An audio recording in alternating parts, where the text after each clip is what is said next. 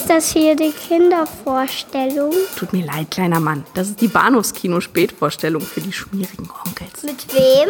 Mit Patrick Lohmeier und Daniel Gramsch.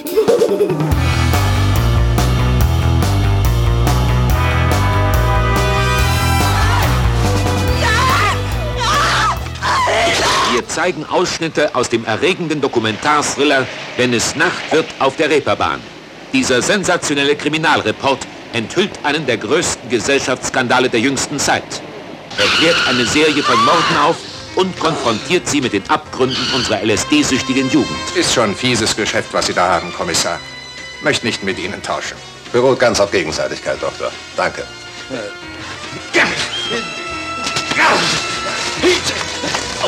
Wir erleben die brutale Jagd einer Bande auf den Mann, der die Öffentlichkeit aufrütteln will und dabei selbst in den Sog des Verbrechens gerät. Wenn es Nacht wird auf der Reeperbahn, bringt Fakten, Tatsachen und Realitäten.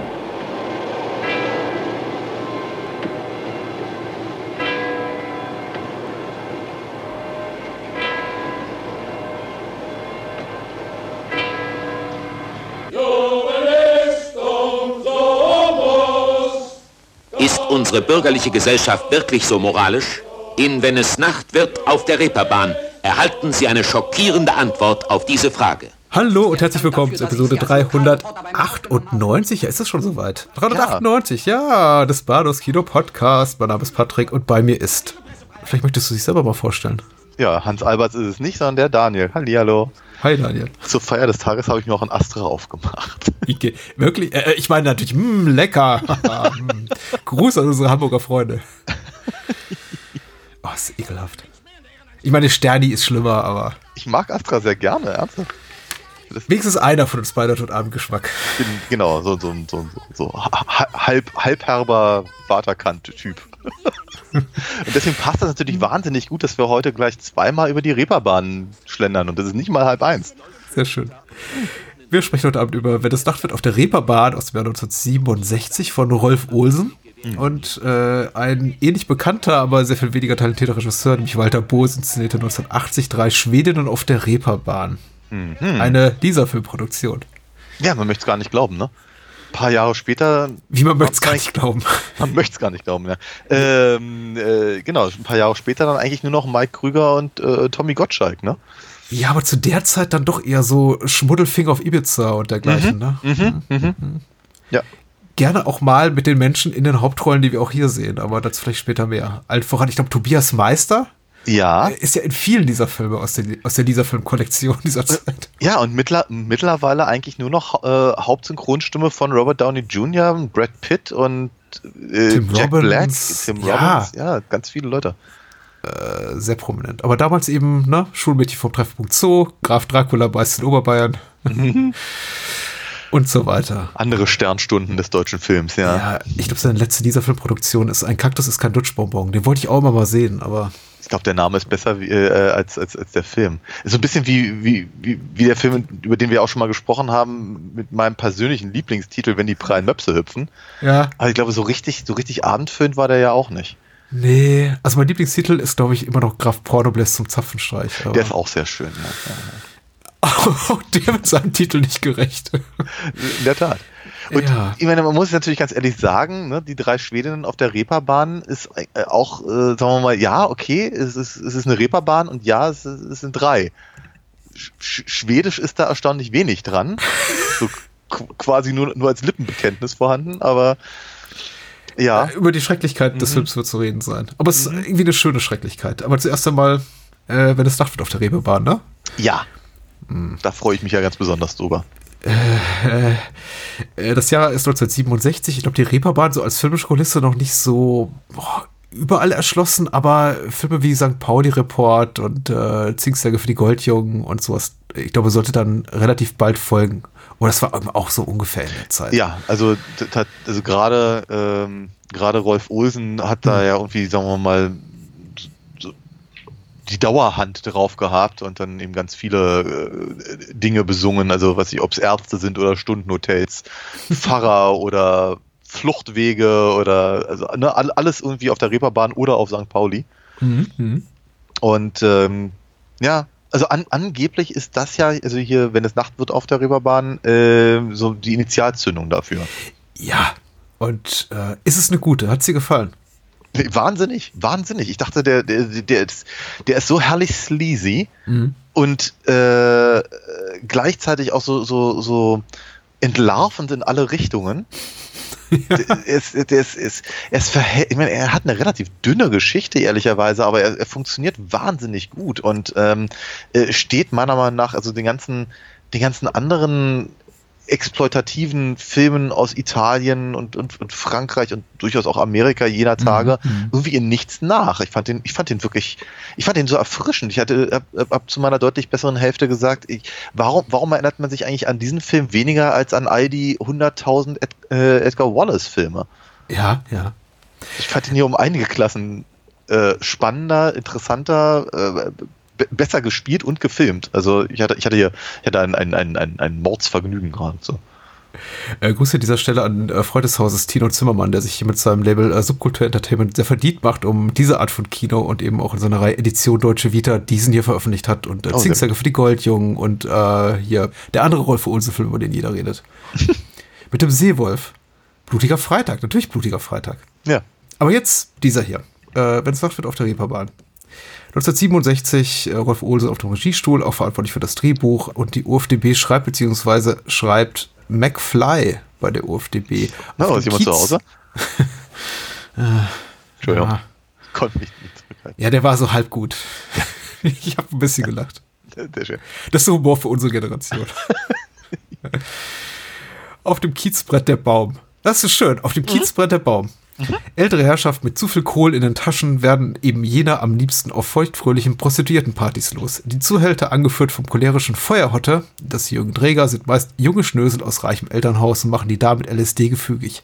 Als es die ersten Leichen hageln, ist nicht nur die Polizei den Gaudert auf den Fersen, sondern auch der aufrechte Redakteur Danny Sonntag, Erik Schumann.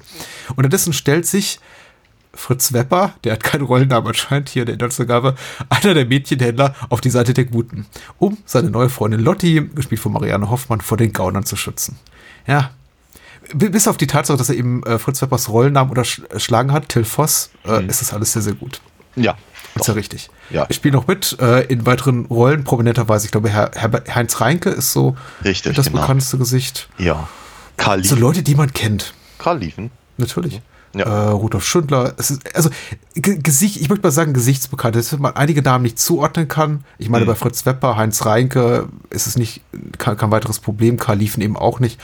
Aber selbst wenn man keinen Namen zuordnen kann, man kennt die Gesichter Ja, aus ja. dem Kino dieser Zeit. Auf jeden Fall. Ja. Oder eben auch später. Oder früher. Ne? Karl Liefen hat ja eine doch relativ lange Karriere gehabt. Und ich glaube, ich werde Oh ja. werd ihn äh, zeitlebens mit äh, Nick Knatterton verbinden. Um die nicht an mich gestellte Frage zu beantworten, mir hat er auch tatsächlich sehr, sehr gut gefallen. Ich habe ihn jetzt allerdings zum wiederholten Mal auch gesehen und wusste, was auf mich zukommt. Also qualitativerweise, äh, dass das schon so die obere, obere Qualitätsstufe ist, was Reeperbahn-Filme betrifft. Und ich glaube, selbst im Schaffen von Rolf Olsen, eines der Highlights in seiner äh, Reeperbahn-Filmografie, die da, glaube ich, sechs, sieben, acht, zehn Titel beinhaltet. Ja. Ja, weil auch gesellschaftlich so relevant ist. Wie hat dir der gesellschaftliche Kommentar gefallen? Hat er dich angesprochen? Fühltest du dich ertappt? Äh, nein, ich fühlte mich nicht ertappt, aber ich fand es ganz interessant, dass eben gerade, also über einige Strecken, also wenn es, also das Nachtleben, das halt vor allem prominent im, am, am, Anfang des Films ist, aber eben auch dann die LSD-Party dann mit den älteren Herren äh, gegen, gegen Mitende, möchte ich sagen. Ähm, ich, ich, ich musste so ein kleines bisschen an, äh, an Russ Meyer denken. Ja. Ähm, so, so diese, diese, diese, diese Striptease-Einlagen äh, in, was ich, Faster Pussycat oder in äh, Finders, Keepers, Lovers, Weepers, wenn ich mich recht entsinne zumindest. Äh, oder eben aber auch dann äh, Beyond the Valley of the Dolls und sowas. Ja. Was ja auch alles etwa so, so, so grob in dieser Zeit, äh, in diesem Rahmen halt zumindest war. Ähm, und sagen wir mal so mit dem, mit dem, mit dem Finger auf die, auf die ver, ver, ver, ver, verloderte äh, äh, Jugend zu zeigen, die dann irgendwie unter, unter Drogeneinfluss schlimme Dinge machen und so. Ähm, das, das, das ist halt sehr einfach und gerade zu der Zeit und all das, aber dass sie eben ganz massiv eben diese äh, vermeintlichen mh, Stützen der Gesellschaft eben Mhm. auch so angehen und eben die, die, die, die äh, dieses, dieses doppelgesichtige äh, zeigen von eben gerade diesem großindustriellen Voss und, und, und so. Das, das fand ich halt schon hochinteressant, dass die eben tatsächlich irgendwie mehr oder weniger als, als, als Motor für eben genau diese, äh, diese offensichtlicheren Probleme eben mit den mit, mit Drogen und Banden und Zeug und sowas halt äh, entlarvt werden. Fand, fand ich schon, fand, ich fand das schon ziemlich cool. Was ich, teilweise sehr, sehr drollig fand, waren dann, hm. dann eben solche ähm, äh, so, solche Diskussionen zwischen eben hier äh, Kommissar äh, Zinner, also äh, Konrad Georg und, und, und äh, Wilhelm Voss, Herbert Tieder, äh, die dann, wo, wo, der, wo, der, wo der Kommissar dann irgendwie sehr freundlich halt irgendwie sagt, ich, ich, ich müsste dann wohl irgendwie mal ihr Haus durchsuchen und der, der Industrielle sagt, wie sie vergreifen sich im Ton. Mhm. Aber wie, wie, was? War doch, hat doch Bitte und Danke gesagt. Ich verstehe es mhm. nicht. Aber es ist ja putzig. Und ähm, ja, ich, ich, äh, ich, ich, fand, ich fand das einen ganz, ganz interessanten Blick eben tatsächlich auf äh, sowohl die, die Jugendkultur der damaligen Zeit, mhm. Beatclubs und Zeug und, und äh, die Sauna und sowas und und also der, der, die Disco, in der man halt so eng tanzt, dass man anfängt zu schwitzen. Pop Ten Club heißt der, genau. Äh, ja, genau. Kosename die Sauna, sehr schön. So oder und, so. Genau, und dann aber eben halt diese brüchige, heile Welt dahinter. Und also, ja. ich, fand, ich, fand das, ich fand das ziemlich cool. Und dann, dann aber eben auch gepaart eben mit, mit äh, wirklich, wirklich gut gelösten Action-Momenten. Ich meine, mhm. wenn, wenn Erik Schumann da eben dann Feuerhotte und seine Kumpels irgendwie vermöbeln darf und all das, das ist schon, das ist, das ist ziemlich cool. oder die ihn vermöbeln. Zuerst, ja, oder, oder ihn vermöbeln, ja genau. Ich fand auch, ich fand auch diese, diese Idee mit den Harpunen irgendwie cool. Ich, ich weiß nicht warum, aber ich musste irgendwie an, an, an, an Diabolik denken dabei. Mag ja. vielleicht an den Masken gelegen haben, ich weiß es nicht. Mhm.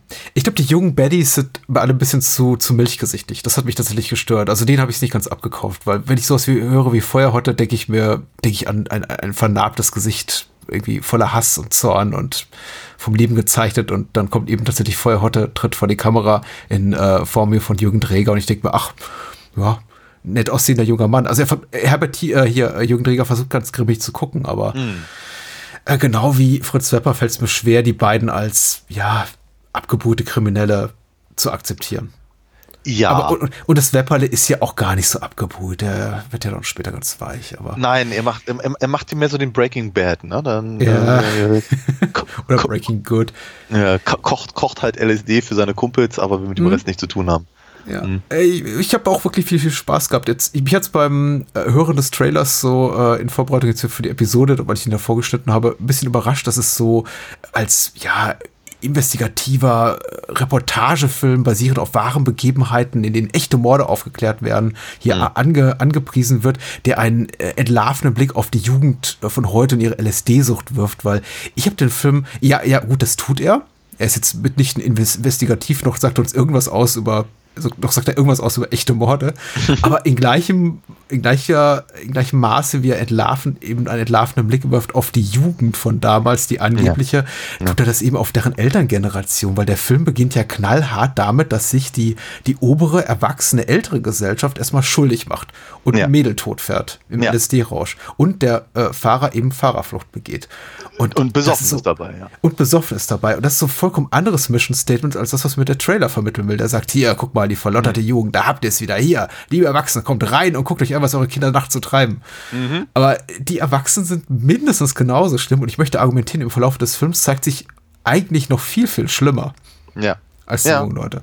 In der Tat, in der Tat. Ähm, die, ich finde interessant, dass die Motivation dafür, äh, sagen wir mal, sie, sie wird ja nicht ganz nicht, nicht hundertprozentig deutlich gemacht. Ich meine, äh, Till darf halt irgendwie mal, äh, wenn er seinen Vater zur Rede stellt, darf er irgendwie mal sagen, wie es ihn, wie es ihn langweilt, irgendwie im Prinzip alles zu haben. Mhm. Wo ich irgendwie dachte, ja, ja, ich, ich kann ich es auch verstehen. Ne? Ich mag es eben auch gar nicht, dass meine Diamantenschuhe drücken und mein, mein Portemonnaie für meine 50er zu klein ist. Ja, ja wenn aber, Diamanten in den Schuhen sind, das ist natürlich doof. Ja, und, äh, und, und all das, aber eben, äh, das im Prinzip, sagen wir mal, der, mh, mm, äh, der, die Suche nach dem Kick hm. offenkundig die Jugend halt antreibt, aber die, die, die Älteren äh, entweder nicht minder, wie man halt bei diesen, bei diesen, bei diesen Partys da mitbekommt, oder eben mhm. schlimmer noch, dass sie halt im Prinzip versuchen, dadurch halt irgendwie ihre, ihre hm, wirtschaftlichen äh, Ränke halt in irgendeiner Form zu, zu, zu spinnen und Ja, das, ja. Also, das, äh, hm, ich meine, das, das fand ich tatsächlich ganz interessant, dass eben bei all diesen, bei all den äh, durchaus äh, ja deutlichen Kritikpunkten an der älteren Generation und auch wie, wie sie dargestellt werden, wenn die da zusammensitzen und, und, und wie alte, alte, alte Burschenschaftslieder singen und all das, Mhm. dass halt tatsächlich mit keinem einzigen Wort mal irgendwie erwähnt wird, dass das vielleicht alles alte Nazis sind. Natürlich. Weil das sind sie. Sie sind doch definitiv alte Nazis Mhm. oder, oder zumindest äh, äh, solche, die halt ihr, ihr, ihr Geschäft äh, auf diese Art und Weise gemacht haben und Mhm. jetzt eben einfach weitermachen. Absolut, Skrupellos ist dort hinaus und all das. Aber der Film sagt es halt nicht wirklich. Aber er impliziert es in gewisser Weise, weil nämlich die ganzen, die ganzen Ja. Industriellen sind eben auch alle so eine Typen, weißt du, mit Schmiss in, im, im Gesicht und eben äh, alten, alten äh, Studentensongs und so. Ich ja. fand Also- das auch faszinierend, ehrlich gesagt, weil dieser Gedanke, den du gerade hattest, ist mir auch die ganze Zeit durch den Kopf gegangen. Damals, als ich den Film vor ein paar Jahren zum ersten Mal sah und jetzt auch wieder. Ich dachte, wieso bringt das nie zur Sprache? Ich meine, wenn du deinen Vater mit irgendwas dran kriegen willst, immer wirklich so, na, irgendwie ausquetschen willst, irgendwie niedermachen willst, dann bringst du doch das zur Sprache. Ja. Aber sie tun es nicht. Und das ist eben, ich meine, wäre der Film ein, zwei, drei Jahre später erschienen, hätte natürlich eine Figur wie Till Foster zur Sprache gebracht. Aber Fall. hier ist Ja. doch so, "Na, wir dürfen nicht drüber reden. Hm. We- Weiß nicht. Der, der Papa hat ja noch, ist ja offenbar auch nochmal spät Vater geworden. Ja. Vielleicht Ja. nur mal ein kleines Töchterchen bekommen, um sich von der Erbsünde, nicht der Erbsünde, seiner eigenen Sünde reinzuwaschen, Abbitte, Abbitte zu leisten, hier ein neues, reines Kind in die Welt zu setzen. Ich meine, Till Voss muss ja noch so am, naja, irgendwie mehr oder weniger so während des Zweiten Weltkriegs geboren worden sein. Ja, wenn man mal runterrechnet, ich meine, abgesehen davon, dass Fritz, Fritz Wepper aussieht, aussieht wie mindestens Mitte bis Ende 20, so, so, so, soll er ja irgendwie 18 oder 19 oder sowas sein. Er war 26 damals, ja. Ja, und siehst du, gar nicht so schlecht. Das heißt also rein theoretisch, ja, da muss er jetzt irgendwie 40, 41, 42 geboren sein, ja. ja. Wie war das eigentlich damals im Krieg, Papa? Äh, äh, äh, Ja, anderes ja, Thema. Äh, ein, ein, faszinierendes Zeitdokument. Auch so hin und her gerissen, glaube ich, auch zwischen dem Anspruch vielleicht der Produktion äh, zu sagen, hier mach doch mal einen, einen exultativen Jugendfilm und äh, Rolf Olsen, der sagt, nee, nee, das wäre mir zu einfach, weil der Film ist voll. Und das ist so einer, glaube ich, auch der wenigen Kritikpunkte, die ich an dem Film habe, weil er ist unglaublich treibend, spannend, unterhaltsam. Es wird niemals langweilig. Ist, dass er unglaublich voll ist mit Figuren. Und der, Ja. der, das große Plus, was er natürlich hat, ein, ein wichtiges Asset ist, dass es alles, dass sie alle toll geschrieben sind und von wunderbaren Schauspielerinnen und Schauspielern gespielt werden. Ja. Aber ich bin doch immer so kurz und knapp davor, den Überblick über die, die Handlungsstränge zu verlieren. Ja. Weil alles ist, jeder ist mit jedem irgendwie verbunden. Ja, aber das ist, ich finde das, ich finde das halt gerade, also ich finde, Und Hamburg davon, ist ein Dorf. Ja, die Reeperbahn vor allem ist ein Dorf, das Milieu, der Kiez, ne? Und Ja. äh, ähm, aber äh, ich, ich, ich finde ich empfinde das tatsächlich als Pluspunkt, und abgesehen davon, dass der Film ja durchaus sehr, sehr, sehr gut aufräumt mit seinen Figuren. Ne? Wie ab einem bestimmten Punkt äh, sterben alle zwei Minuten und welche Leute. Ja, klar. Das stimmt. Dann, also gegen, gegen, Ende ist es halt, also könnte es rein theoretisch sehr aufgeräumt sein, aber es kommen ja mal wieder neue dazu. Genau, finde find ich aber, ich finde es aber so spannend, dass, dass du eben so eine, so eine Figuren hast wie eben Till und sein Vater und eben die ganze, ganze Clique rund um Feuerhotte und, und Pinky und wie sie alle heißen. Äh, Und dann, dann eben äh, hier Uwe, also der, der, der Heinz, äh, dann da, da, da immer so zwisch, zwischengrätscht und wie seine, seine Mini, seine kleine Mini-Story hat Ja. Die ihn dann halt über, über Umwege ein oder zweimal eben mit, mit äh, Erik Schumann halt zusammenführt, sodass er dann letztendlich halt äh, äh, elementarer Teil des, des Showdowns ist. Ich irgendwie- ich finde das cool, ich finde das total großartig Ja, absolut. ge ge geschrieben und eben auch gelöst, weil du, weil du eben auf diese Art und Weise halt ganz, ganz viele unterschiedliche, und ich glaube, das scheint dem, der Film sich auf die Fahne geschrieben zu haben, ganz viele unterschiedliche äh, Perspektiven eben auf den Kiez halt bekommst. Inklusive halt natürlich äh, diese, diese Gegenüberstellung, die jungen Leute rund um Till, aber äh, der Journalist selber ist ja auch verhältnismäßig junger Mann, also zumindest im Mhm. Vergleich zu dem, Re- zum Rest seiner, seiner Truppe da. Und der darf sich dann eben mit diesem, mit diesem erzkonservativen Redakteur da äh, äh, auseinandersetzen, der eben wiederum einen ganz anderen Blick drauf hat und eben auch, ja, ich sagen, also de deutlich Teil des Problems ist durch, die durch die, durch die reißerische Aufmachung in seinem, äh, in seinem Heft und so. Mhm. Äh, also schon, schon, ich finde das, du hast natürlich völlig recht, der Film ist sehr, sehr voll mit, mit äh, Beobachtungen, mit äh, Story-Ansätzen, mit Figuren und all dem, aber ich finde, er wird dem auch größtenteils gerecht. Darf ich dein, dein, dein Mind blown, dein Ja, blasen? Ja. Ähm, Erik Schumann, der den jungen aufstrebenden Investigativreporter spielt und Heinz Reinke sind derselbe Jahrgang. Ach was. Ja. Da hat sich aber einer Der abgehalftete Lude Uwe Ja. und der junge aufstrebende äh, Groschenjunge hier, Danny Sonntag, andere. selber Jahrgang. Beide Mitte 40. Ja, krasse Sache. Ja. Ja, aber zumindest, aber Danny Sonntag soll halt natürlich in einem anderen Alter Ja, sein. und Heinz Reinke sieht doch gut abgelebt aus. Und ich weiß, das ist auch die Rolle, die er gut spielen kann. Ich nehme auch alle, also ich nehme nicht alles zurück, was ich über ihn als Fucho gesagt habe letzte Woche in der Bonusfolge, als ich gesagt Ja. habe, Heinz Reinke klingt viel zu nett als, als Glücksdrache. Ja. Glücksdrachen sollen ja auch nett sein, alles gut. Also hier ist er perfekt. Das ist so die Rolle, für die ich ihn, ihn liebe und für die ich ihn schätze und den immer wieder gerne sehe. Also Ja, auf jeden Fall ein ich, ich, ich, ich muss ja ganz ehrlich sagen, ich, ich, ich habe ich hab ihn, ich hab ihn immer geliebt in das fliegende Klassenzimmer, also die, Oh ja. die, die Joch, Joachim Fuchsberger Fassung. das ist eben auch, auch so ein klassisches Beis- Beispiel dafür, wie man aus einer Rolle, die eigentlich relativ dünn ist, im Drehbuch sehr, sehr viel rausholt. Weil im Grunde ist er eigentlich eine ziemlich schmierige linke Type. Er behandelt seine Hure, die eben auch seine Geliebte ist, äh, nicht, nicht, nicht besonders gut. Ähm, er geht, äh, wirkt, wirkt erpresserisch ein auf diesen Herrn Henningsen, Rudolf Schindler ist das, ne? Ja, der, der ganz am Anfang die, die, die, Dame die Frau opfert. totfährt. Ja, genau. Und alles an ihm ist eigentlich unangenehm. Aber wenn's, wenn Heinz Reinke das spielt, dann kriegt das eben so eine schöne Doppelbödigkeit, weil man genau weiß, auch als Zuschauer so ein bisschen Alibi-mäßig dabei ist, so Kompliz, so Komplize des, des Luden Uwe wird, wenn man dann äh, davor sitzt und Hm. ich denke, ja, eigentlich mag ich den gar nicht, möchte ich den gar nicht gern haben, weil er ist ja ein Krimineller Ja. und ein ziemlich durchtriebener Hund. Ja. Aber, weißt du, irgendwie ist er auch ein dufter Kerl. Und Ja. ich würde mit ihm zum Schlammcatchen gehen und ein Bierchen trinken, Astra trinken. Ich weiß, ich, ja. Ja, ich verstehe, was du meinst, ne? Aber er ist, er ist, er ist eben auch der. Er ist, er ist, er ist halt auch so ein, ist einfach so ein Comic Relief Charakter hier. So der Hachi Halef Oma irgendwie aus der, in der Meine Story. Frau ist jetzt Mannequeen geworden. Sehr schön. ja, für sich Ja, ja, ja. ja. aus Heinz Reinke. Großartig, macht Spaß. Aber du hast ja recht, also ich meine, ich, ich stimme dir auch allem zu. Also nicht umsonst haben wir den Film ausgewählt, weil es ein gutes Ding ist und der bietet eben auch so, so viel, äh, viel Humor, viel Herz. Ich meine, klar, auch so viel Sleaze, wie du eben anno 1967 zeigen konntest, in einem Film für Erwachsene wohlgemerkt, der jetzt, glaube ich, erst nach einer Neuprüfung auch äh, erst danach ab 16 Jahren freigegeben wurde. Aber eben auch wirklich kompetent inszenierte Action, was nicht selbstverständlich war, möchte ich mal für die damalige Zeit. Das sieht wirklich schon gut aus. Also klar, die Kamera ist relativ statisch und das ist irgendwie alles kein Schnittgewitter und hier ähm, Erwin Hallets auf der Tonspur, also mit seinem Score, der macht auch Mickey Mousing hoch 10. Aber es ist in Ordnung. Also Ja. es sieht echt kompetent aus.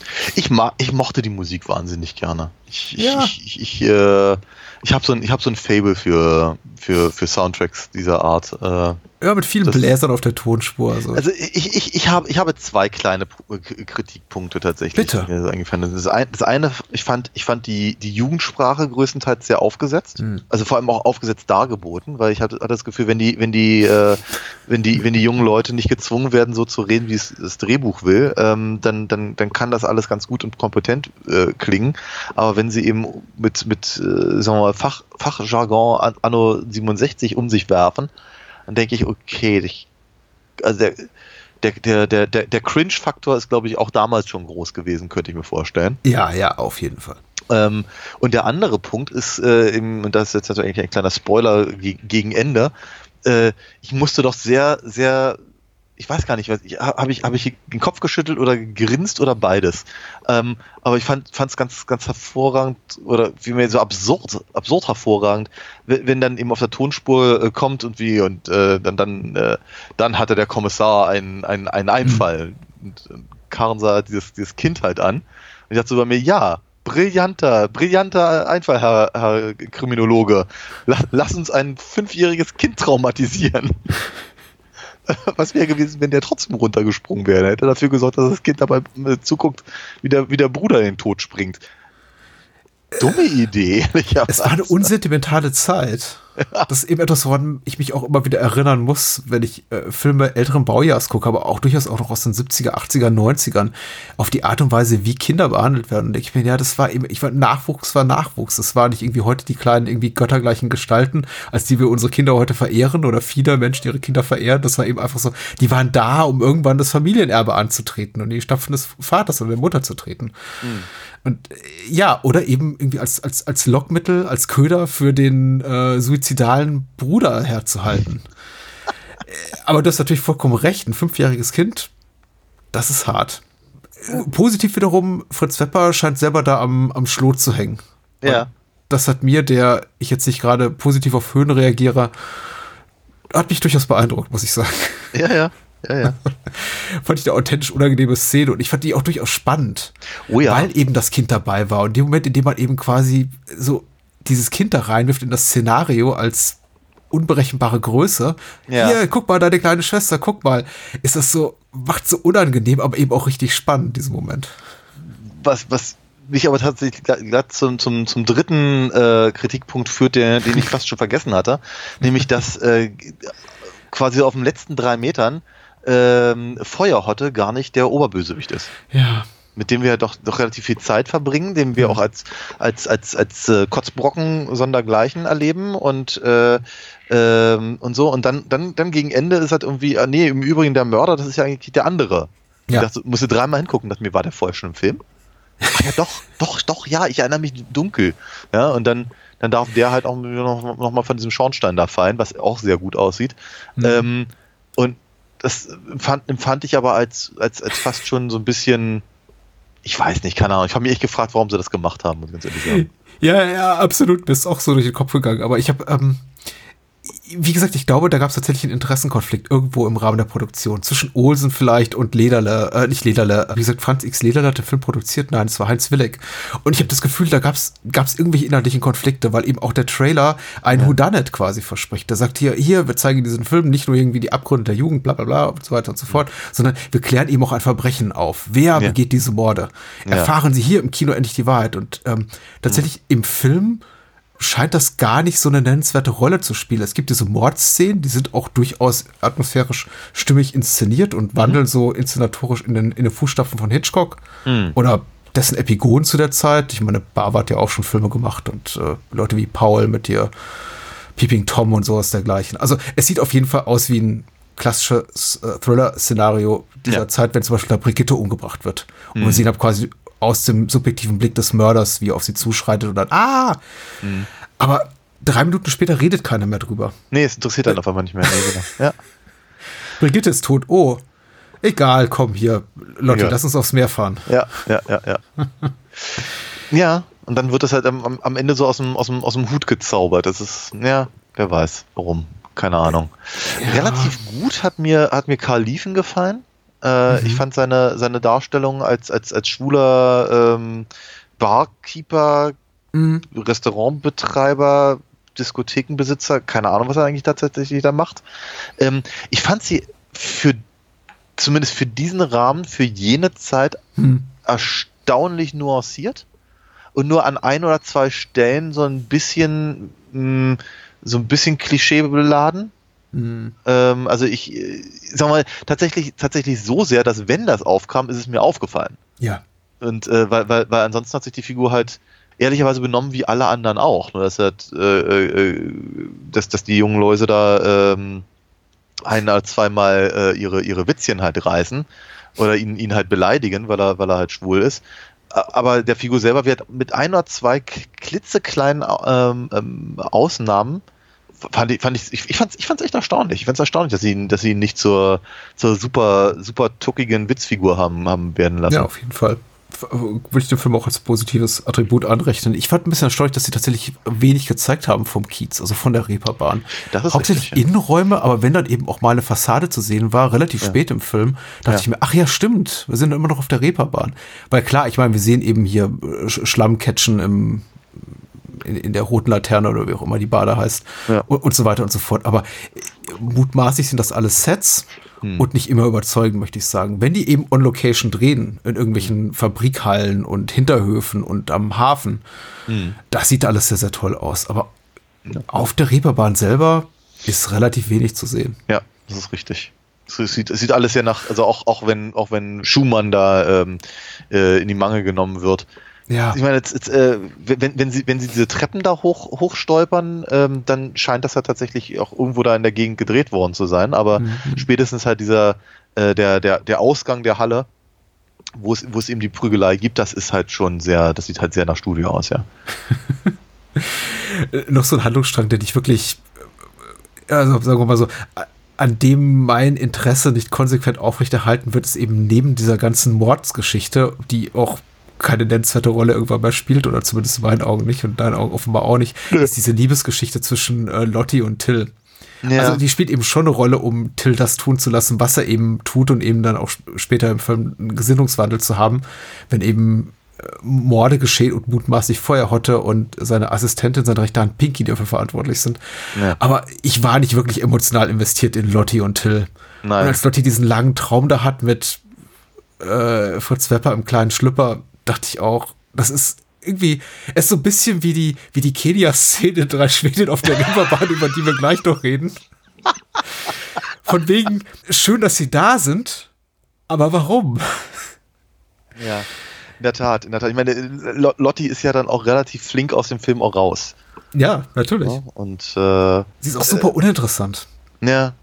Ich meine, das ist natürlich aber auch in der Anlage der Figur so. Ich meine, sie soll ja äh, langweilig sein, damit Ja. halt, damit, damit halt dieser, dieser Bruch zwischen, zwischen Till und seiner Clique halt irgendwie deutlicher wird und eben natürlich auch, sagen wir, die, ja, die, die finstere Verführungskraft des Rauschgifts äh, uns, uns als Zuschauer halt äh, doppelt hart trifft Mhm. und so.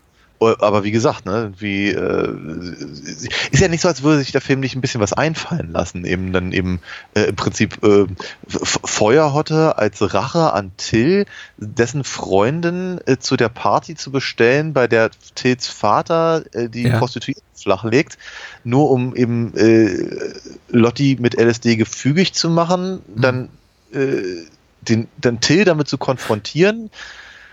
Und letztendlich landet Lotti dann mit aufgestützten Pulsadern in der Badewanne. Ja. Das ist, das ist schon recht komplex. Lotti, abs absolut, Lotti ist für mich die, die absolute Essenz der undankbaren weiblichen Nebenrolle. Oh ja. Sie ist Oh ja. nur reines erzählerisches Mittel zum Zweck, wird dann später noch beinahe vergewaltigt, darf Suizid begehen und ansonsten ist sie eben nur die Person, die die ganze Zeit den Helden anschmachtet mit, nicht den Helden, aber den Anti-Helden Till mit Komm doch zurück, komm doch raus, hier, komm, komm zu mir in, in mein langweiliges Leben, äh, entsage all dem sexy Drogenmilieu und deinen irgendwie sexy Freundin. Ich bin es doch irgendwie hier, der wahre Jakob. Ach nee, du willst nicht? Okay. Und ab in die Badewanne Pulsadern auf. Also es ist so, oh. Es ist, das ist nicht gut gealtert. Aber ich glaube, äh, nicht gut gealtert ist falsch ausgedrückt. Das war auch nicht gut. Es war auch 67 nicht gut. Nein, aber es ist, aber da ist natürlich der, also bei, bei, bei solchen Sachen ist der, der moralisch erhobene Zeigefinger ähm, äh, ganz, ganz steif. Ja. Also ihr Selbstwort hat mich doch ein bisschen so aus der, aus der Fassung gebracht, als ich den Film das erste Mal gesehen habe, weil der kommt wirklich fast aus dem Nichts. Ich hab's, ich hab's, ich hab's ja kommen sehen, muss ich ganz ehrlich sagen. Aber auch nur deswegen, weil ich eben, weil ich, weil ich, weil ich so viele Russ Meyer Filme kenne. Also. Ja.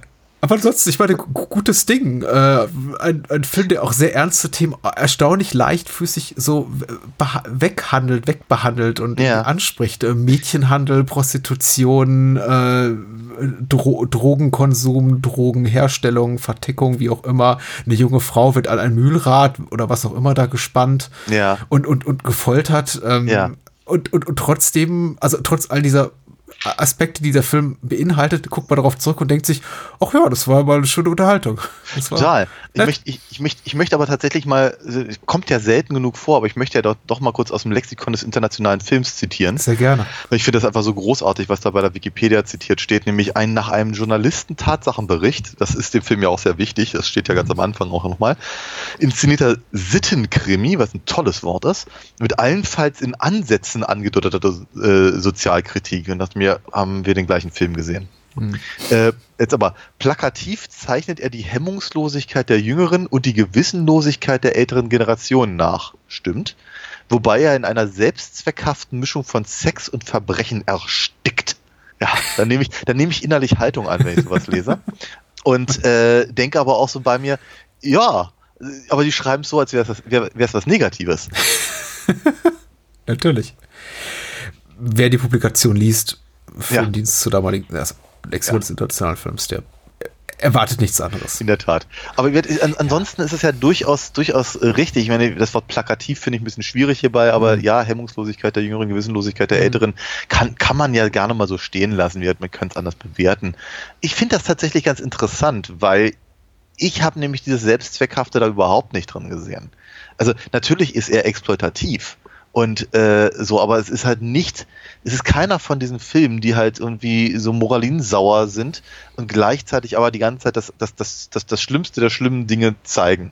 Hm. Also so, so, so die, die, die Vorwürfe, die man halt irgendwie sowas wie, keine Ahnung, nackt und zerfleischt oder sowas äh, ähm, äh, vorhalten könnte. Hm. Ganz im Gegenteil, weil ich habe ja jetzt schon das Gefühl, dass der Film eben eine, eine, ein gerüttelten Maß an Aussage hat und äh, das eben auch noch kompetent in Szene setzt und eben auch noch so, dass ich es als Publikum äh, oder im Publikum spannend finde, hm. nachvollziehbar äh, und eben auch noch unterhaltsam. Ich finde, das ist eine ganz, ganz grandiose Leistung. Ich, ich ich, ich, ich finde, dieser Film braucht mehr Liebe. Absolut, ja. Und äh, unterstreiche auch gerne nochmal, was du gerade gesagt hast. Selbstverkauft ist die Gewalt und der Sex, die der Film zeigt, wirklich überhaupt nicht. Also zumindest meiner Auffassung. Nichts an dem Sex, den wir sehen, ist irgendwie titillating, erregend, nee. äh, offenkundig, plakativ, exploitativ, wie auch immer. Und die Gewalt ist eben auch nicht in einer Art und Weise inszeniert, dass es einen wohlig schaudert und man denkt, haha, ist aber ein, ein hübscher Effekt. Nee, überhaupt nicht, nee. Die tut richtig weh und ja. der Sex ist hier unglaublich banal, schmutzig und eher abturnt. Also ganz ehrlich, hm. wenn ich, die, die, die sexieste Szene ist wahrscheinlich das Schlammcatchen. Und die ist absolut ja. furchtbar. Ja. Ja, ich, also was so äh, ihren, ihren erotisierenden Wert betrifft. Also ja. verfehlt sie ihre Wirkung. Ernsthafterweise mit äh, den, den, den Reiz von Schlammcatchen, der hat sich mir nie erschlossen.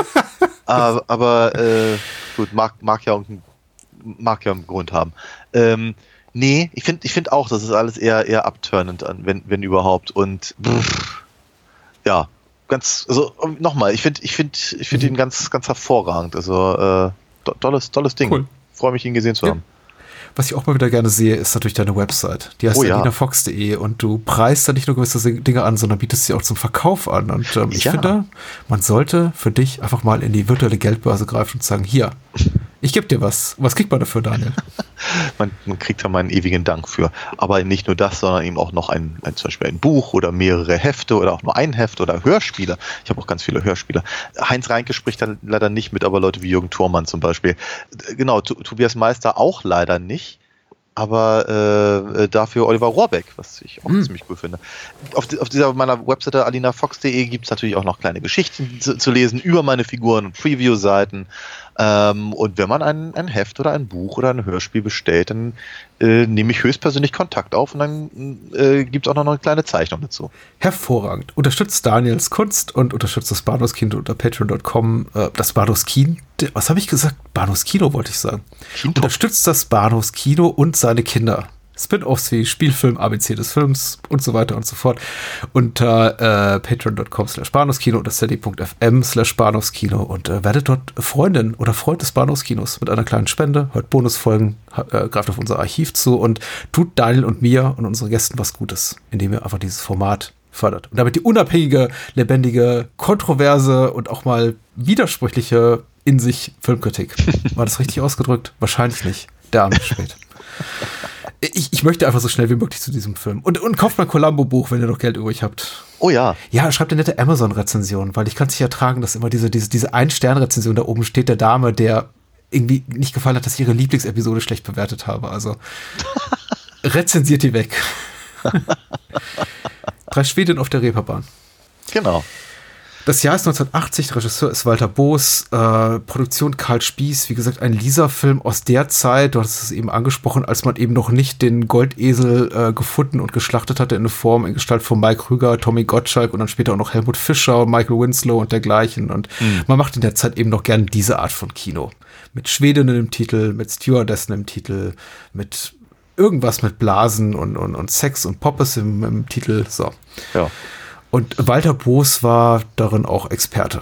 Denn mhm. das hat er fast, äh, hat einen Großteil seiner Karriere gemacht in den äh, 60er, 70er, frühen 80er Jahren. Ich glaube, das hier ist sein letzter oder vorletzter Film. Mhm. Er hat äh, Schulmädchenreports gedreht, ich glaube, ab Teil 3 fast pausenlos. 3, 5, 9, 12, 13 sehe ich hier. Und das hier, gemeinsam mit Schulmädchenreport Teil 13, war sein letzter Film. Ah ja. Sein, sein Abschiedswerk.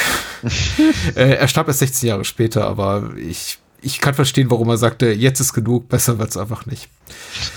Die Hauptrollen spielen Tanja Scholl als Lil, Uta Köpke als Kirsten, Birgit Ludwig als Moni, das sind die titelgebenden Schweden, auch wenn sie nicht wirklich aus Schweden kommen. Ne, angeblich ja wohl schon. Ich meine, das, das wird gleich, äh, genau, am Anfang wird mal kurz gesagt, dass die, dass die äh, quasi Austauschschülerinnen aus Schweden seien.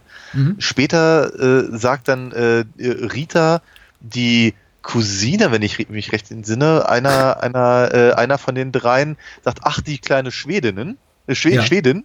Und ich denke, sind das, also, na, egal. Ähm, genau, das, ich glaube, das war's. Viel, viel, Nimm hat doch Bia Fiedler, die Rita spielt auch so ein Alibi, skandinavisch klingenden Namen gegeben, Nachnamen gegeben. Hagegart ja, heißt sie, glaube ich. Ja, genau. genau, und, und äh, das, das war's. Viel, viel, viel mehr Schwedisches gibt's hier nicht. Äh, nur nicht mal schwedische Penispuppen. Nix davon. Aber ein bisschen schauspielerische Prominenz, muss man sagen, in Gestalt von Mick Verup, der hier äh, Pitt spielt, den, den coolsten der drei Jungen. Diese Drombuschs natürlich. Genau, der Chris aus den Drombuschs. Ja.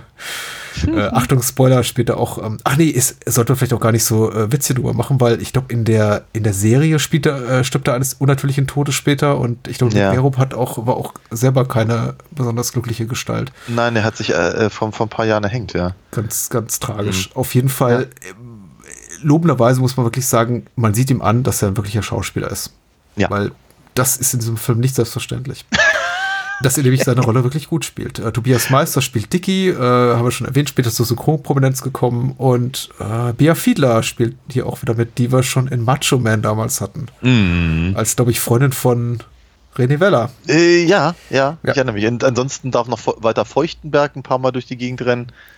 Ich weiß, wie ja. denken Leute wie Walter Feuchtenberg so auf den, in den späteren Jahren ihrer Karriere, dass sie nur noch in solchen Filmen mitspielen. Du, das habe ich mich immer gefragt bei Theo Liefen, äh, Theo Lingen meine ich natürlich, äh, in mhm. den, in den, äh, in diesen, in diesen äh, Lümmel-Filmen. Ja. Dazu bei mir, hui, das ist, ja. Aber laut, laut Ilja Richter soll er irgendwie voll, voll der Superprofi gewesen sein und das eben genauso ernst genommen haben wie seine, seine früheren Filme, aber na gut. Ach, Lingen, ja. Lingen, ja, ja. Beim Feuchtenberg, keine Ahnung, ja.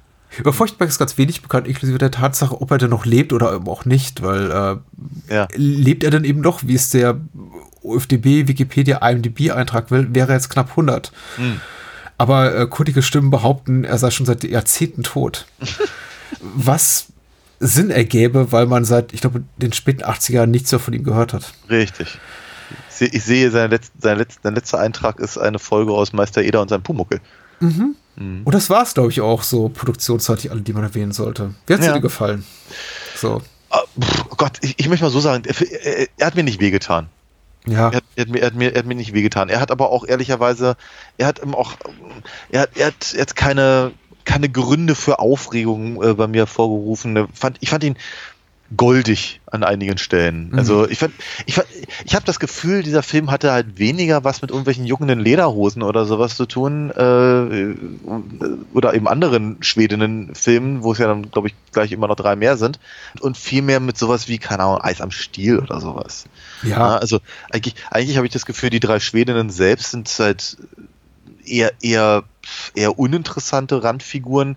Äh, eigentlich geht's mehr so darum, dass äh, äh, also neben, neben unserer, unserer Haupt-Hauptstory, nämlich dass, dass Lil, Lil mit ihrem, mit ihrem äh, Lehrer äh, Dr. Heilmann, das komischer Name ist, aber bitte, äh, irgendwie dring, dringend in die Koje möchte und äh, während Pitt ihr irgendwie äh, in, in, in Hamburg ähm, irgendwo zwischen Alster und Landungsbrücken irgendwie hinterher hechtet. Ähm, ansonsten geht es eigentlich mehr darum, dass da Dicky und Atze gerne gelegt werden möchten. Ja, natürlich. Ne? Und das da, da, damit, damit äh, genau. Und dann gibt's dann gibt's halt zwischendurch irgendwelche, irgendwelche kleinen, kleinen drolligen Passagen und, und, mhm. ein paar Verwechslungen, die, die, ja. die, die, die äh, im, im Boulevardtheater mit vermutlich sehr viel Türenknallen sonst vorgetragen worden wären. Absolut, und schwupps, ja. sind, schwupps sind die 79 Minuten auch schon vorbei und ich denke mir, ja, ist okay. Ja klar, nimm, nimm, nimm die äh, ganze Nacktheit raus und das wäre eine Komödie, die so am Kudamm gespielt werden ja, könnte. Total. Oder Klar. ja, äh, zehn Jahre zuvor mit Peter Alexander, Hansi Kraus und Theo Lingen in Hauptrollen inszeniert worden wäre. wäre absolut. Ja. Also, und Anita vielleicht noch in einer kleinen Rolle. Irgendwie sowas. Darf ein Liedchen singen. Ja. Also, es war, es ist wirklich schnucklig, es ist super harmlos. Ich habe dir schon geschrieben hier im Vorfeld, ich glaube, die, der erste deutsche Softsex-Film, über den wir reden, der in meinen Augen keinerlei Szenen beinhaltete, von denen ich dachte, oh, das ist aber unangenehm, eklig, übergriffig, da wird irgendwie äh, Raubbau getrieben an den Körpern 14-jähriger Mädchen. Nee, das ist alles relativ intakt. Äh, selbst der Lehrer, also in diesem einen Moment, wo er eben, wo, wo sie sich hier Lil vor ihm entblättert und er eben die Möglichkeit hätte, sich an sie ranzumachen, dachte ich, ach, jetzt kommt so ein schmuddeliger Moment, wo er sagt so, ach nee, zieh dich mal wieder an, aber weißt du, komm doch morgen Abend wieder. Und nee, der kommt auch nicht der Moment. Er sagt wirklich, ich glaube, er meint das ernst. Und er sagt, du kannst mich jederzeit besuchen, aber ich werde nicht mit dir schlafen. Und das Schlimme ist, ich glaube es ihm auch noch. Was ich glaube gut äh, für ihn, für die Figur des Lehrers spricht, aber mir auch so ein bisschen den Spaß an dem Film geraubt hat, weil ich denke, oh, geht, geht, geht überhaupt nirgendwo hin, wo es weh tut. Nee, Das ist alles so wholesome, würde man, glaube ich, die, ein, die einzigen Dinge, an denen, an denen er vielleicht so ein bisschen in die Richtung geht, ist, wenn eben, also vor allem Kirsten und Moni irgendwie äh, auf, auf der Reeperbahn rumlungern und dann eben, sagen wir mal, die das, das, was bei Heinz Reinke gerade noch lustig war, nämlich Ja. irgendwie das, das, das, äh, das fide- fidele Nachtleben äh, auf der großen Freiheit, geht jetzt hier furchtbar nach hinten los und, und, und sie werden irgendwie zur Kasse gebeten und äh, dann gibt es noch die beiden Typen, die sie ins Auto zerren und sowas. Das fand ich schon durchaus übergriffig, aber es ist halt sehr, es ist halt tatsächlich mehr auf das, auf den Handlungsort gemünzt und es hätte ja auch durchaus, meine, wir- wären wir in einer Sexklamotte zehn Jahre vorher, dann wären die beiden, in, äh, dann hätten die beiden die, die Jungs ins Auto gezerrt, vermutlich. Absolut. Ich meine, äh, es macht eben so entspannt das Ganze, dass diese ganzen Szenen, in denen es einen minimalen Konflikt gibt, sofort aufgelöst werden. Oh ja. Mit äh, hier Professor Walterli und seine Frau äh, kommen an und verkloppen die Bösewichte mit Regenschirm. Ja, was, was ich fast schon wieder drollig fand, ehrlich gesagt. Ja, natürlich. Also es eskaliert nie bis zu dem Punkt, an dem man denkt, uh, das ist jetzt aber irgendwie doch, doch reichlich unangenehm. Es ist eigentlich alles doch, äh, es gibt Gefahrenpunkte, aber niemals passiert den Menschen etwas ernsthaft Tragisches. Nee, total. Ich meine, was ich, was ich, was ich ein bisschen seltsam finde, ist, ähm, dass Pitt eben mit, mit, mit, mit Rita in die Koje steigt, um dann, um, um daraus zu lernen, wie er, wie er Lil rumkriegt. Das fand ich einen ganz, ganz seltsamen. Was auch nie zur. Sprache gebracht wird, ne? Nee, ne?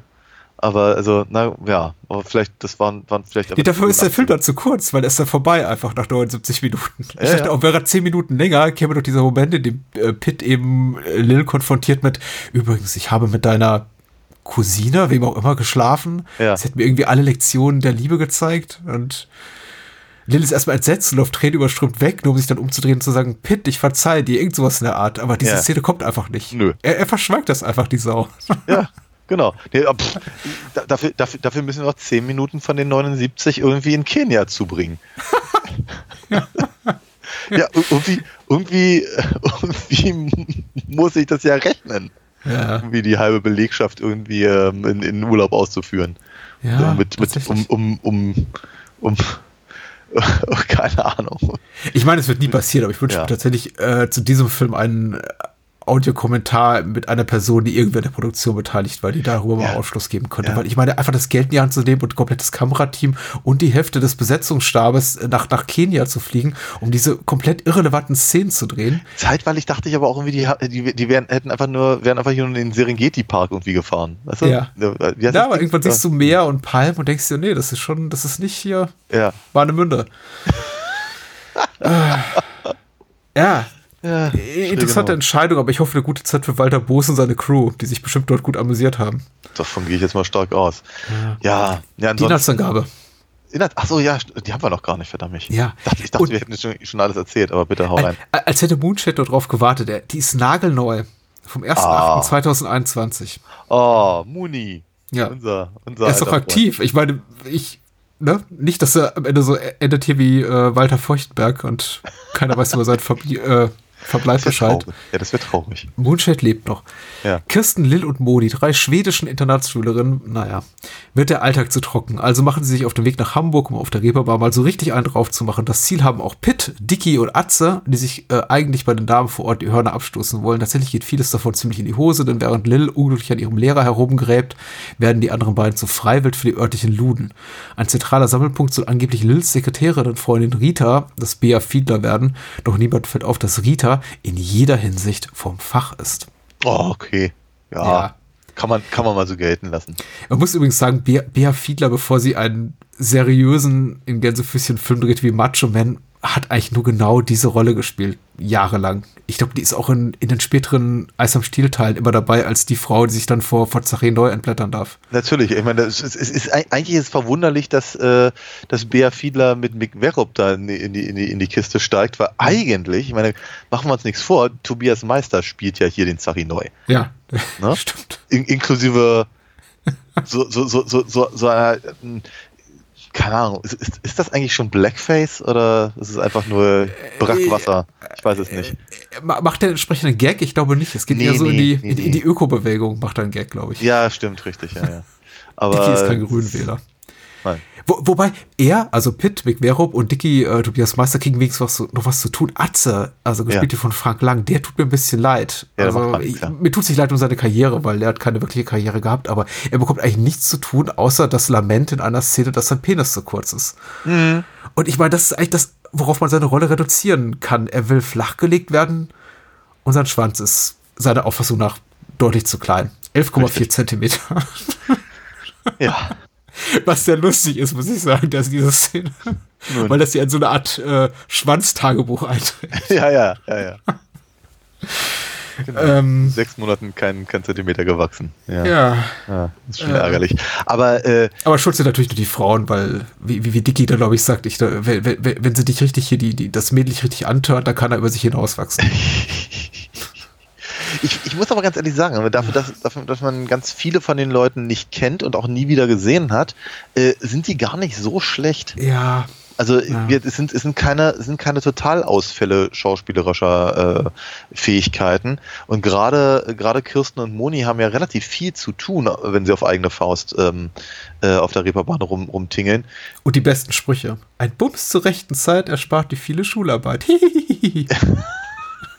Ja, der ist auch noch übrig geblieben, der Satz. Der, der stand unten irgendein Drehbuch oder sowas und dann muss er da einfach nochmal reingehen. ich, dachte, ich dachte, das sei unser Spruch, Daniel. Du sollst ja nicht immer alles ausplaudern. Ja. Ja, nee, aber wie gesagt, ich, ich, ich fand's, also ich gehe mal stark davon aus, dass die sicherlich auch nachsynchronisiert wurden oder irgendwas, aber Ja, und Tobias Meister scheint viel zu improvisieren, muss ich ganz ehrlich sagen. Weil seine Szenen Ja, sind authentisch lustig, ungleich zu vielen anderen Szenen. Äh, ja, durchaus, kann, kann, kann durchaus sein. Also er hat sicher, sicherlich eine, sagen wir mal, der, der, der, der gnadenvollsten Rollen hier. Ähm, aber wie gesagt, ich finde, ich finde, die anderen schlagen sich eben zumindest rein, rein von ihrer, m, von ihrem Auftreten, weil wir von der Stimme her kann man vermutlich nicht viel sagen, aber eben von ihrem Auftreten her gar nicht so schlecht. Gar nicht so übel. Da, da, dafür, dass sie eben durchaus eben mit, sagen wir mal, so, so, so, so überkandidelten Figuren irgendwie zusammenarbeiten müssen, wie äh, hier dieses, dieses Swinger-Pärchen da gegen, gegen Ende und, und so, wo ich irgendwie auch dachte, so bei mir, also vor allem bei, bei, der, bei der Dame der, der, des, des Hauses, dachte ich so, warum hat das eigentlich nicht Ingrid Steger gespielt? Weil Ingrid Steger zu teuer war. Vermutlich. Siegfried Senator. Siegfried Senator. Frau. Ja. Im Vergleich zu Senator Siegfried, ja, genau. Ja. So ein Graf Scheiß. Steffi und Fürst Service. Über den müssen wir auch nochmal reden. Wen bitte? Ich hatte Graf Steffi und Fürst Service. Ja, stimmt. Ja, Oh Mann. außer Friesischer. Oh, Ja. Dr. Klaus Heilmann als äh, kolonialer Schleifer in Kenia fand ich auch sehr, sehr heiß. Also ich meine, diese Fantasie von Lil, dass sie von ihrem Lehrer träumt als, Ja. weiß ich nicht, Mann, der People of Color in einem offensichtlichen Sklavenboot in, Ja, in, genau, an der kenianischen Küste zur Arbeit anpeitscht. Ja, ich, ich glaube, es sollte Vasco da Gama sein, aber weil er gerade über den redet, aber ja, es war eine sehr, sehr seltsame Nummer. Und danach Es- dürfen sie, danach dürfen sie alle mit Baströckchen und wie im Kreis tanzen, während Es die hat ein Geschmäckle, wie man so schön sagt. Ja. Mhm. Es war, äh, hm. es waren schwierige vier Minuten, ja. Die kommen aber auch immer wieder.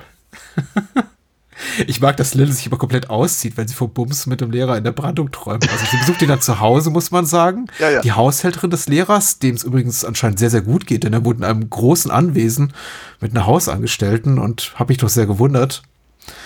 Äh, macht ihm auf, sie entkleidet sich komplett auf seiner, auf seiner Couch, auf seiner Chaiselongue, wie auch immer.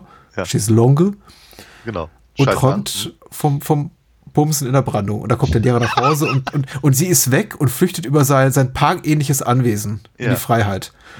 Und ich dachte, den Leuten geht's gut. Also ich meine, solche Anwesen werden heutzutage für Lehrer nicht mehr bezahlbar in, Brand, in, in Hamburg. Solche Gedanken gingen mir durch den Kopf, was, ja. was viel darüber aussagt, wie sehr der für mich eingenommen hat für sich. Äh, mich eingenommen hat für sich. Also ich habe öfter mal einfach das Interesse oder die Konzentration verloren. Ja, ich äh, das auf 79 Minuten ist eine Leistung, ja. Ja. Äh, ganz, ganz so, ganz so schlimm ging es mir nicht. Also ich habe ich hab tatsächlich immer, immer halb ausgeblendet, wenn, wenn dann eben wieder die, die, die, die Kenia-Szenen kamen. Mhm mit, mit der, mit der Extraladung Vaseline auf der, auf der Kamera. Linse. Also ich, ich glaube tatsächlich, die, die Sachen, die mir am meisten Spaß gemacht haben, waren halt Kirsten, Moni, Dick und Dicky und Atze eben auf der Reeperbahn selbst, was der Titel halt schon hergibt. Und da, da macht es mir dann so ein bisschen Spaß, eben dieses, äh, dieses, dieses Milieu ähm, äh, mit dem anderen Film zu vergleichen. Mhm. Ich meine, da liegen halt nun auch äh, naja, nicht mal 20 Jahre dazwischen, also genau genommen 13. Mhm. Ähm, aber trotzdem hat sich da eben offenkundig ein bisschen was geändert, eben auch gerade in der Darstellung dessen. Ähm, ich meine, interessanterweise fangen fang ja beide Filme im Schlamm an. Das eine ja. beim Catchen, das andere beim Fußball, was ich auch schon interessant genug fand. Aber ähm, während, während halt eben ähm, äh, bei, bei Erik Schumann und, und, und äh, Heinz Reinke das eben alles aussieht wie, ja, ist schon, ist schon raues Pflaster und man muss halt schon eine Type sein, um sich da äh, wohlzufühlen und so, aber äh, eigentlich ist alles, ist alles ganz, ganz knuffig. Mhm. Tatsächlich finde ich, dass drei Schwedinnen auf der Reeperbahn deutlich einen Standpunkt vertritt, der mir sagt, also nicht, nicht nur die, nicht nur diese sechs äh, SchülerInnen haben eigentlich an diesem Ort nichts verloren, vermutlich jeder andere auch nicht.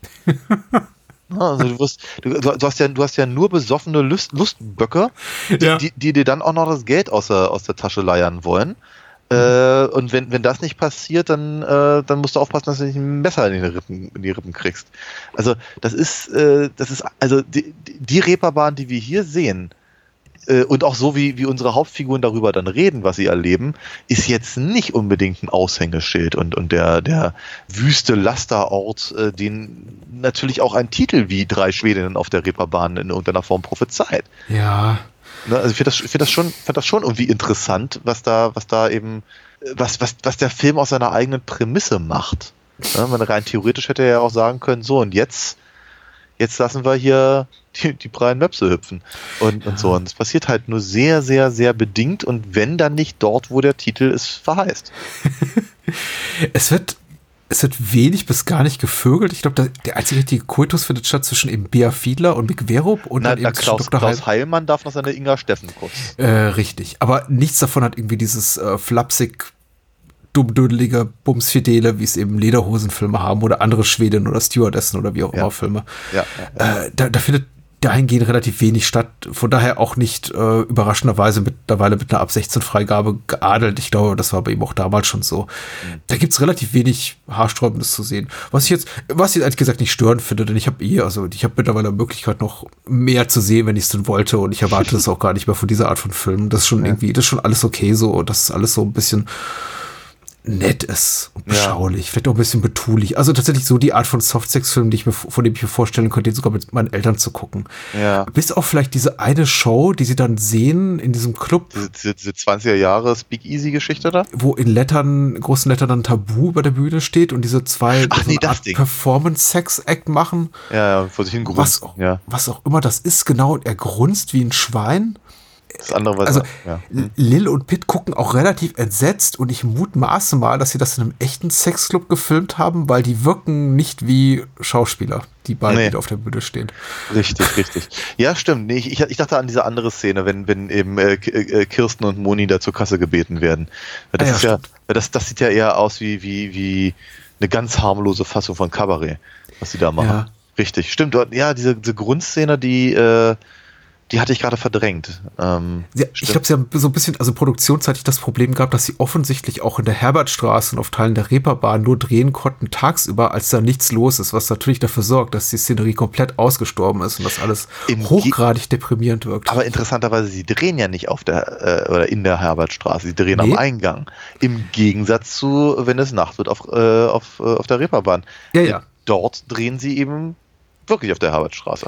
Ah, sind Sie nicht auf der Herbertstraße, wenn hier der Professor Walter Lieder mit seiner Frau durchgeht und sagt, hier, guck mal, die Mösli von dem Mädli, oder? Oh, Ist gut, das nicht so? ja, du hast völlig recht. Stimmt, die, die gehen da durch. Aber ich dachte, aber ich dachte eben halt Kirsten und Moni. Ja, ja. Die, nee, nee, äh, Kirsten und Moni, nee, nee, nee. Die, die, die sind halt nur am Eingang da, weil sie da Ja, ja. reingezerrt werden sollen von den, von den beiden. Ja, es wird eben alles sehr trist, weil sie eben auch die beiden einzigen Menschen auf der Straße sind, also dieses Schweizer Ehepaar, Ja, die einfach in diesem Film drin sind und keiner weiß genau warum. Für den Ja, Gag damit- am Ende wahrscheinlich, ja. genau, damit Walter Feuchtenberg dann am Ende eine, eine Torte ins Gesicht kriegt, was der ein, ein Schenkelklopfer sondergleichen ist. Aber immerhin Bea Fiedler hat Spaß dran. Wir haben doch gar nicht über den ähm, modischen Elefanten im Raum gesprochen. Den welchen? Den modischen Elefanten im Raum. Den das modischen? schlimmste Bekleidungsoberteil, Ja. wo gibt auf der Welt, das Lil tragen darf. Das mit dem, Mit mit hinten aufgenähten, drauf. genau, mit dem aufgenähten Mickey Mouse und Donald Patchwork. Interessanterweise, ich, ich weiß gar nicht, ob ich das so wirklich so schlimm finde. Ich fand das irgendwie erschreckend authentisch. Also, ähm, Ja, ich fand, ich, ich tatsächlich, ja, es ist mir aufgefallen und ich dachte so bei mir, ja, ich glaube doch. Ich glaube, so eine Type wie Lil, die, die, die irgendwie keine, keine, also so das ist ein Ausblick auf die 80ern modische Hülle, die die 80er werden sollten. Ah, tatsächlich. Nee, ich glaube, ich glaube, es tatsächlich, ich glaube, es sollte noch eine Hommage sein an ihre, an ihre Unschuld, in der sie halt vor allem halt in ihren Träumen mit ihrem kolonialen äh, Erdkundelehrer in, in Kenia rumhängt. Also dann hat sie, dann hat sie wahlweise Disney-Charaktere oder Katzenkinder auf ihrem Pulli.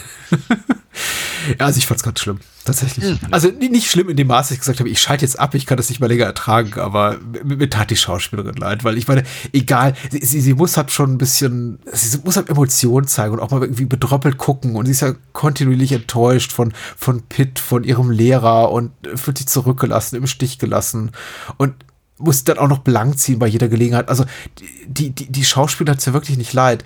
Und dann in den Szenen, in denen sie angezogen ist, muss sie dann noch diese Jacke tragen. Das tut mir schon leid.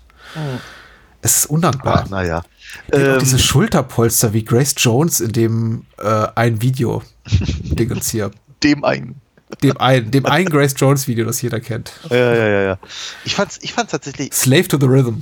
Genau. Ja, ja, natürlich, Slave to the Rhythm. Aber ähm, nee, ich, ich, ich, muss, ich muss ganz ehrlich gestehen, ich fand's gar nicht, ich fand's nicht so, sch- ich fand's nicht so schrecklich. Ich fand die ganze Mode auch gar nicht so verkehrt.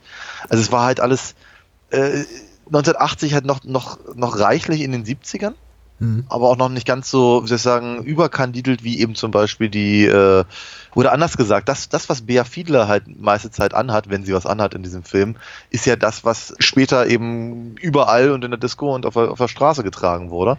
Ja, Nur zu dem Zeitpunkt halt noch nicht, weil da soll es halt alles ihre, ihre Arbeitskleidung sein. ihre Arbeitskleidung ist ziemlich nackig, oder? Ja, ziemlich, auf jeden Fall, ja. Aber äh, genau, wir, also ich, fand- ja, ich, fand, ich fand die Mode nicht so, nicht so schrecklich, ehrlicherweise. Ich fand. Ich, Ich fand die Mode auch nicht schrecklich, ich fand nur die eine Jacke schreck schrecklich, Ach so, die okay. tragen muss. Okay, Gar ich nichts sonst, alles gut. okay, gut. Nein, nein, nein, nein, nein. Ah, okay. Die ist wirklich schlimm. Ich meine, sie hat ja nicht nur, ich glaube, Mickey Mouse und Tick, Trick und Track vorne, sie hat ja auch noch ein, ein, ein riesiges, eine riesige Minnie-Maus hinten drauf. Stimmt, ja, die Minimos ist mir Zu viel das gefallen. gut. Und dann diese hellblauen Schulterpolster.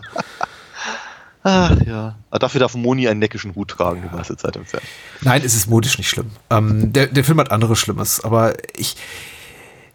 Ganz ehrlich, der Film ist liebloser Rotz. Er ist wirklich Rotz. Es ist ein Scheißfilm. Es ist im, im, nach, nach objektiven Maßstäben ein wirklich schlecht gemachter Film. Er ist lieblos gedreht. Man hat mit Mühe und Not es irgendwie geschafft, ein Drehbuch zu basteln, was 80 Minuten füllt. Die SchauspielerInnen machen einen kompetenten Job. Äh, auch die Kamera wird gerade gehalten. Da ist irgendwie kein Bildwackler drin. Aber man kann dem Film nicht wirklich ein, finde ich, authentisches Lob aussprechen im Sinne von, oh, da ist er mal an irgendeiner Stelle über sich selber hinausgewachsen. Das ist so, er erfüllt die Minimalanforderungen an diese Art von Kino. Ja. Aber kein bisschen mehr. Ja. Nö, das, das, das, das, das streiche Komplett ich. uninspiriert von der ersten bis letzten Minute. Absolut, das, das hat man so oder so ähnlich schon vielfach und dann auch noch besser gesehen. Was ich natürlich noch, noch äh, sagen wir mal so den, den, äh, den Todesstoß irgendwie äh, empfand, äh, war also nicht, nicht nur die, mh, den, den vorhin von mir erwähnten herberen Blick auf die Reeperbahn und den Kiez, sondern auch die Stadtansichten selbst. Mhm. Weil ich weiß nicht, ob das irgendwie daran lag, dass sie immer nur früh morgens gedreht haben oder so, aber selbst wenn, selbst wenn Lil dann eben irgendwie an den, an den Landungsbrücken ist, das sieht alles scheiße aus. Ja. Das ist grau in grau und alles nicht sehr, nicht sehr, ähm, man sieht den Film und denkt sich nicht unbedingt, ach Mensch, also an die Alster könnte man eigentlich auch mal wieder. Ja? Nee, es ist eigentlich eher, eher so das Gegenteil. Es ist eher so, nee, also die Stadt ist mir schon ein bisschen arg hässlich. Mhm. Ja? Und das ist Hamburg ja normalerweise eigentlich nicht unbedingt. Und Nein. also mittlerweile nicht, aber ich glaube auch, ich meine, ich war das erste Mal in Hamburg im Jahre 1900 und ich möchte sagen 88 oder 89, ich bin mir nicht mehr sicher. So. Mhm. Also bewusst, ich kann sein, dass ich vorher schon mal da war, aber und dann eben logischerweise mit, mit, mit, mit meinen, meinen Klassenkameraden damals. Und nee, so sah das dann nicht aus. Und also, zumindest nicht ganz so dreckig und hässlich und, und, und, und, und grau und kalt. Aber ich meine, es ist halt immer eine scheiß Idee, wenn du halt irgendwie im, im, im, im, im, Spätherbst, früh morgens dann eben äh, irgendwie an der Elbe drehst. Ja? Ja. Und ich meine, selbst wenn, äh, klar, wir sind im vorgentrifizierten Hamburg, ähm, dennoch kann man dem natürlich auch schöne, attraktive oder zumindest interessante Seiten abgewinnen. Und das beweist ja auch hier die, eben hier die Nacht auf der Reeperbahn. Das beweist eben jemand wie Rolf Olsen. Ja. Und, und der Hafen sieht auch dort nicht schön aus im klassischen Sinne, aber er sieht, er hat eine rustikale, brachiale, unbequeme Schönheit eben. ja, ja. Ähm, und ist auf jeden Fall ein interessanter Blick darüber, die, die wir dort äh, eingefangen sehen durch die Kamera Mhm. äh, von Franz Lederle. Aber hier ist das alles so, ja, ich dachte mir auch die ganze Zeit, wieso sich eigentlich die Mühe machen und Mhm. nach Hamburg reisen hierfür. Ach klar, weil der Film eben heißt Drei Schweden auf der Reeperbahn und Mhm. naja, irgendwo müssen die Schwedinnen eben landen, auch wenn es keine echten Schwedinnen sind. Aber klar, tatsächlich ist eine, eine durch und durch verpasste Chance. Mir fällt nicht eine pittoreske Aufnahme von Hamburg ein in diesem Film. Ja. Nee. Ja, vielleicht die Vororte. Ich meine, da hatten sie offenbar ein paar mehr Freiheiten, weil da niemand, da, da waren vielleicht keine Wege und Straßen, die sie absperren mussten für den Dreh. Aber du hast absolut recht, wenn immer sie in einem zentralen, einer zentral gelegenen Umgebung sind, hat man das Gefühl, oh, der hat irgendwie zehn, zehn Minuten fürs Kamerasetup. Und auch während der Hafenrundfahrt denke ich mir, es wäre doch so leicht gewesen, aus dem Fenster des, des Schiffes da rauszufilmen und irgendwas zu zeigen ja. Also vom wenn- Verladehafen. Wenn, genau, und wenn's, wenn's, wenn's halt nur irgendwelche äh, Landmarken sind, die man halt kennen sollte. Aber nee, passiert, passiert halt nicht. Ne? Nö. Also äh, ab, ab und an wird ja mal irgendwie über die Skyline geschwenkt, ne? Aber nee, das äh, Ich glaube, äh, ich glaube hier Atze und Dicky laufen einmal an der Binne als da entlang oder kommen eben, eben diese Schotten da entgegen. Stimmt, da kann man ja. sehr ahnen, dass im Hintergrund was Schönes zu sehen sein könnte. ja. Aber Ja, viel wichtiger ist natürlich der Gag im Vordergrund mit dem zweibärtigen Schotten. Richtig, zum, zumal die Kamera auch immer sehr, sehr stark an ihren Figuren klebt. Ne? Also du hast halt nie, nur sehr selten nur eine, äh, eine, eine totale, in der man halt also ab und an mal, wenn eben Kirsten und Moni durch die Gegend laufen, dann sieht man halt so wie, ah ja stimmt, die waren wirklich auf der Reeperbahn, als sie es gedreht haben. Oder zumindest auf einer der Nebenstraßen. Aber ja, nee, der, der, der Film hat eben erstaunlich wenig Interesse daran, seinem Titel gerecht zu werden. Das habe ich vorhin schon gesagt. Ja. Ich, ich habe ja noch zwei Sachen, die mir gut gefallen haben. Der rein. Popsong zu Beginn Okay. ist zumindest ungewöhnlich, wenn auch nicht gut. Ich konnte ihn eigentlich kaum ertragen, aber ich finde gut, dass er da ist. Also man hat sich da wenigstens ein bisschen Mühe gegeben und einen, Ja. und einen Popsong komponiert. Dieses Go Get a Kick oder was auch immer die, die Stimme da singt. Hm. Ist ganz nett. Ich fand Bia Fiedlers Koffer mit diesen Fick-Accessoires echt ganz hübsch. also man sieht ihn nur ganz kurz. Es ist so ein, ein Ja, ja. Äh, Zwinker und du verpasst es im Moment. Genau, aber das Magazin mit dem, mit dem, mit dem Titel Ficken. ja, für so einen Bruchteil einer Subtil. Sekunde sieht man ihm, ja, ja, äh, diesen, diesen, diesen James Bond-artigen Gadget-Koffer mit einem Riesendildo drin und Ja, ich dachte, ja. warum nicht? Also, kann man ja mal machen. Und Ja. genau, dieses Boulevardeske, eben das, tatsächlich, das so, so eine Art Verwechslungskomödie wird aller ne, äh, Theo Ling 20 Jahre zuvor eigentlich ganz süß. Ja. So auf den letzten Metern. Auch wenn es natürlich nicht passt zum kompletten Rest des Films. Ich hätte, ich hätte ja gewünscht, dass Bea Fiedler irgendwie aus ihrem, aus ihrem Lackleder-Outfit irgendwie etwas eleganter hätte aussteigen können. Ja, Weil Die fällt, ja fast auf die Gusche, ehrlicherweise beim Versuch, ihren, ihren, ihre, ihre Hose auszuziehen. Ja, absolut. Und so ein transgressiv blöder Moment tatsächlich ist, also eher in die Richtung unfreiwillig amüsant, ist der, in den eben die beiden Mitschülerinnen von äh, Atze und Dicky hier, äh, Kirsten und Moni, Ja, ja. sich wie, ja, Hafennutten? Hafennoten kleiden müssten, um ihre Mitschüler zu begeistern. Ja, ja. Ja, darauf So, trinken wir mal ein. Ja, ein oh, großartiger oh, ja, ja, aber jetzt, wo ihr rumlauft wie Nutten, ja, also jetzt, du weißt ja nicht, was in euch Ja. steckt. Dafür, dafür, da, unglaublich. Dafür, dafür, ich habe wirklich ernsthaft kurz aufgelacht, wenn eben die Olle vom, vom, vom Senator Siegfried in Ohnmacht fällt. Ja. Das ist, das ist kein wirklich komischer Moment, noch ist es besonders gut inszeniert, noch ist das irgendwie was, was, was, was, was, was sonderlich äh, Originelles oder so, aber ich finde es trotzdem irgendwie, keine Ahnung, ich, ich, ich ertappte mich dabei, ich irgendwie kurz laut auflachte, Weil ich irgendwie, ja, keine Ahnung, fand ich, fand ich witzig in dem Moment, in der Sekunde. Ja. Das war auch das einzige Mal, dass ich in diesem Film gelacht habe. Ich glaube, bei dem Fickkoffer habe ich auch gelacht tatsächlich und bei den Hafennutten. Der Film ist sexistisch kackscheiß, auf die, aber auf die harmlos möglichste Art. Also das ist. Ja, ich würde es, ich würd, ja, ich würde ich würde es fast noch dumm dreist irgendwie nennen. Wobei, ich, ich muss ganz ehrlich sagen, am Anfang des Films hatte ich ein bisschen Hoffnung.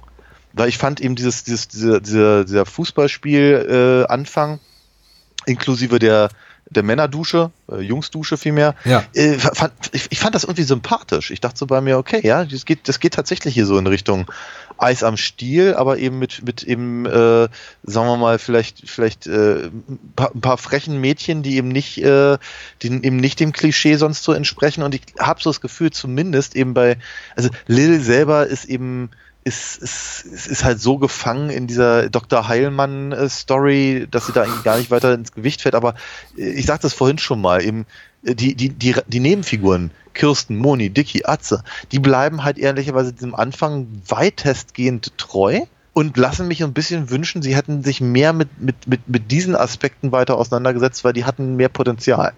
Ja. Ja. Mir fällt nichts weiter. Mir auch nicht. Ich glaube, ich bin, ich bin, ich bin, ich bin durchgeschwedet. Wie kann, wie kann man einem Lehrer schöne Augen machen, der Dr. Klaus Hallmann heißt? Ja. Ich meine, er sieht okay aus. Also, ihr Carlos Stafford, der den spielt, ist jetzt kein unattraktiver Mann, genauso wie Lilla eben auch attraktiv hat. Also, vorzeigbare Reize, ganz eindeutige. Aber er heißt Dr. Klaus Heilmann. Ich würde ja, ich würd ja sagen, dafür kann er nichts, aber das Drehbuch war schuld.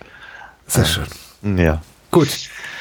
Ja, gut, dass wir nächste geredet haben. Gut, dass wir darüber geredet haben. Äh, war ein schönes Gespräch. Ich habe im Vorfeld meine Hoffnung geäußert, dass irgendwie äh, schlechte Filme oder in diesem Fall ein schlechter Film oft ein gutes Gespräch ergibt und ich hoffe, wir sind dem gerecht geworden. Also meine Erwartung hat es erfüllt. Das, äh, dem schließe ich mich an, Ja. genau. Nächstes Mal was ganz anderes. Ich bin, also ich, ich bin freudig erregt darauf tatsächlich. Ja.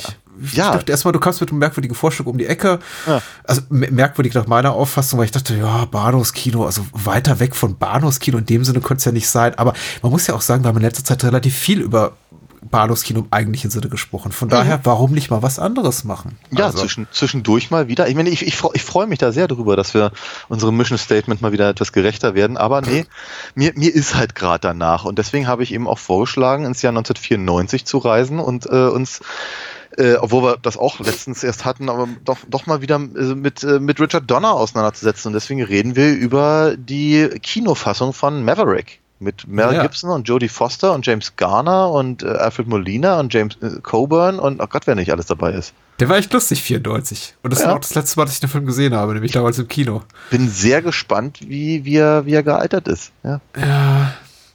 Zum zweiten sprechen wir über The Saint. Ich glaube, der Mann ohne Namen. ja. Den Zusatztitel hat er im Deutschen. Dafür, dass er eigentlich äh, Simon Templar heißt und ich glaube, die Serie sogar so hieß. Aber nee, es ist, ist in Ordnung. Lass uns über den Mann ohne Namen reden, ein paar Jahre später. Genau. Äh, auch adaptiert. Auch auf, äh, auf Grundlage einer Serie. Äh, eine Genau. Serienadaption. Was man eben im Kino der 90er so machte, im Hollywood-Kino. Auf der Suche nach Ja. dem nächsten großen Ding. äh, noch ein paar Jahre bevor die Superheldenfilme kamen. Also ich glaube, der, der Blick zurück ist spannend, eben weil ich glaube auch wir die Zeit relativ äh, intensiv genutzt haben, um viel ins Kino zu gehen und Ja. dabei eben auch einfach nochmal Jugenderinnerungen unsererseits auf die Probe gestellt werden. Hat Genau. gut gehalten. Aber Val Kilmer, ganz ehrlich, Val Kilmer in schwerem Make-up mit falschem Schnurrbart, das ist gut. Das kann nicht schlecht sein. Ich bin, ich bin sehr gespannt. Ich glaube, ich habe ihn sogar zweimal gesehen. Einmal, einmal im Kino und einmal auf DVD und danach nie wieder. Ich bin sehr, in beiden Fällen sehr gespannt, wie die gealtert sind. Wir werden das rausfinden. Genau. Vielen Dank fürs Zuhören. Unterstützt alinafox.de, unterstützt alles das Bahnhofskino, genau. Vielen Dank. Bye bye. andere. Schmeißt Geld. bye bye.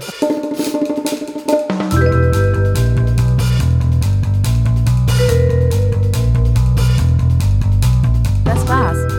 Mehr Bahnhofskino und die Bahnhofskino Extended Edition gibt es bei iTunes, Spotify und überall, wo es gute Podcasts gibt. Kennt ihr bereits Daniels Comics?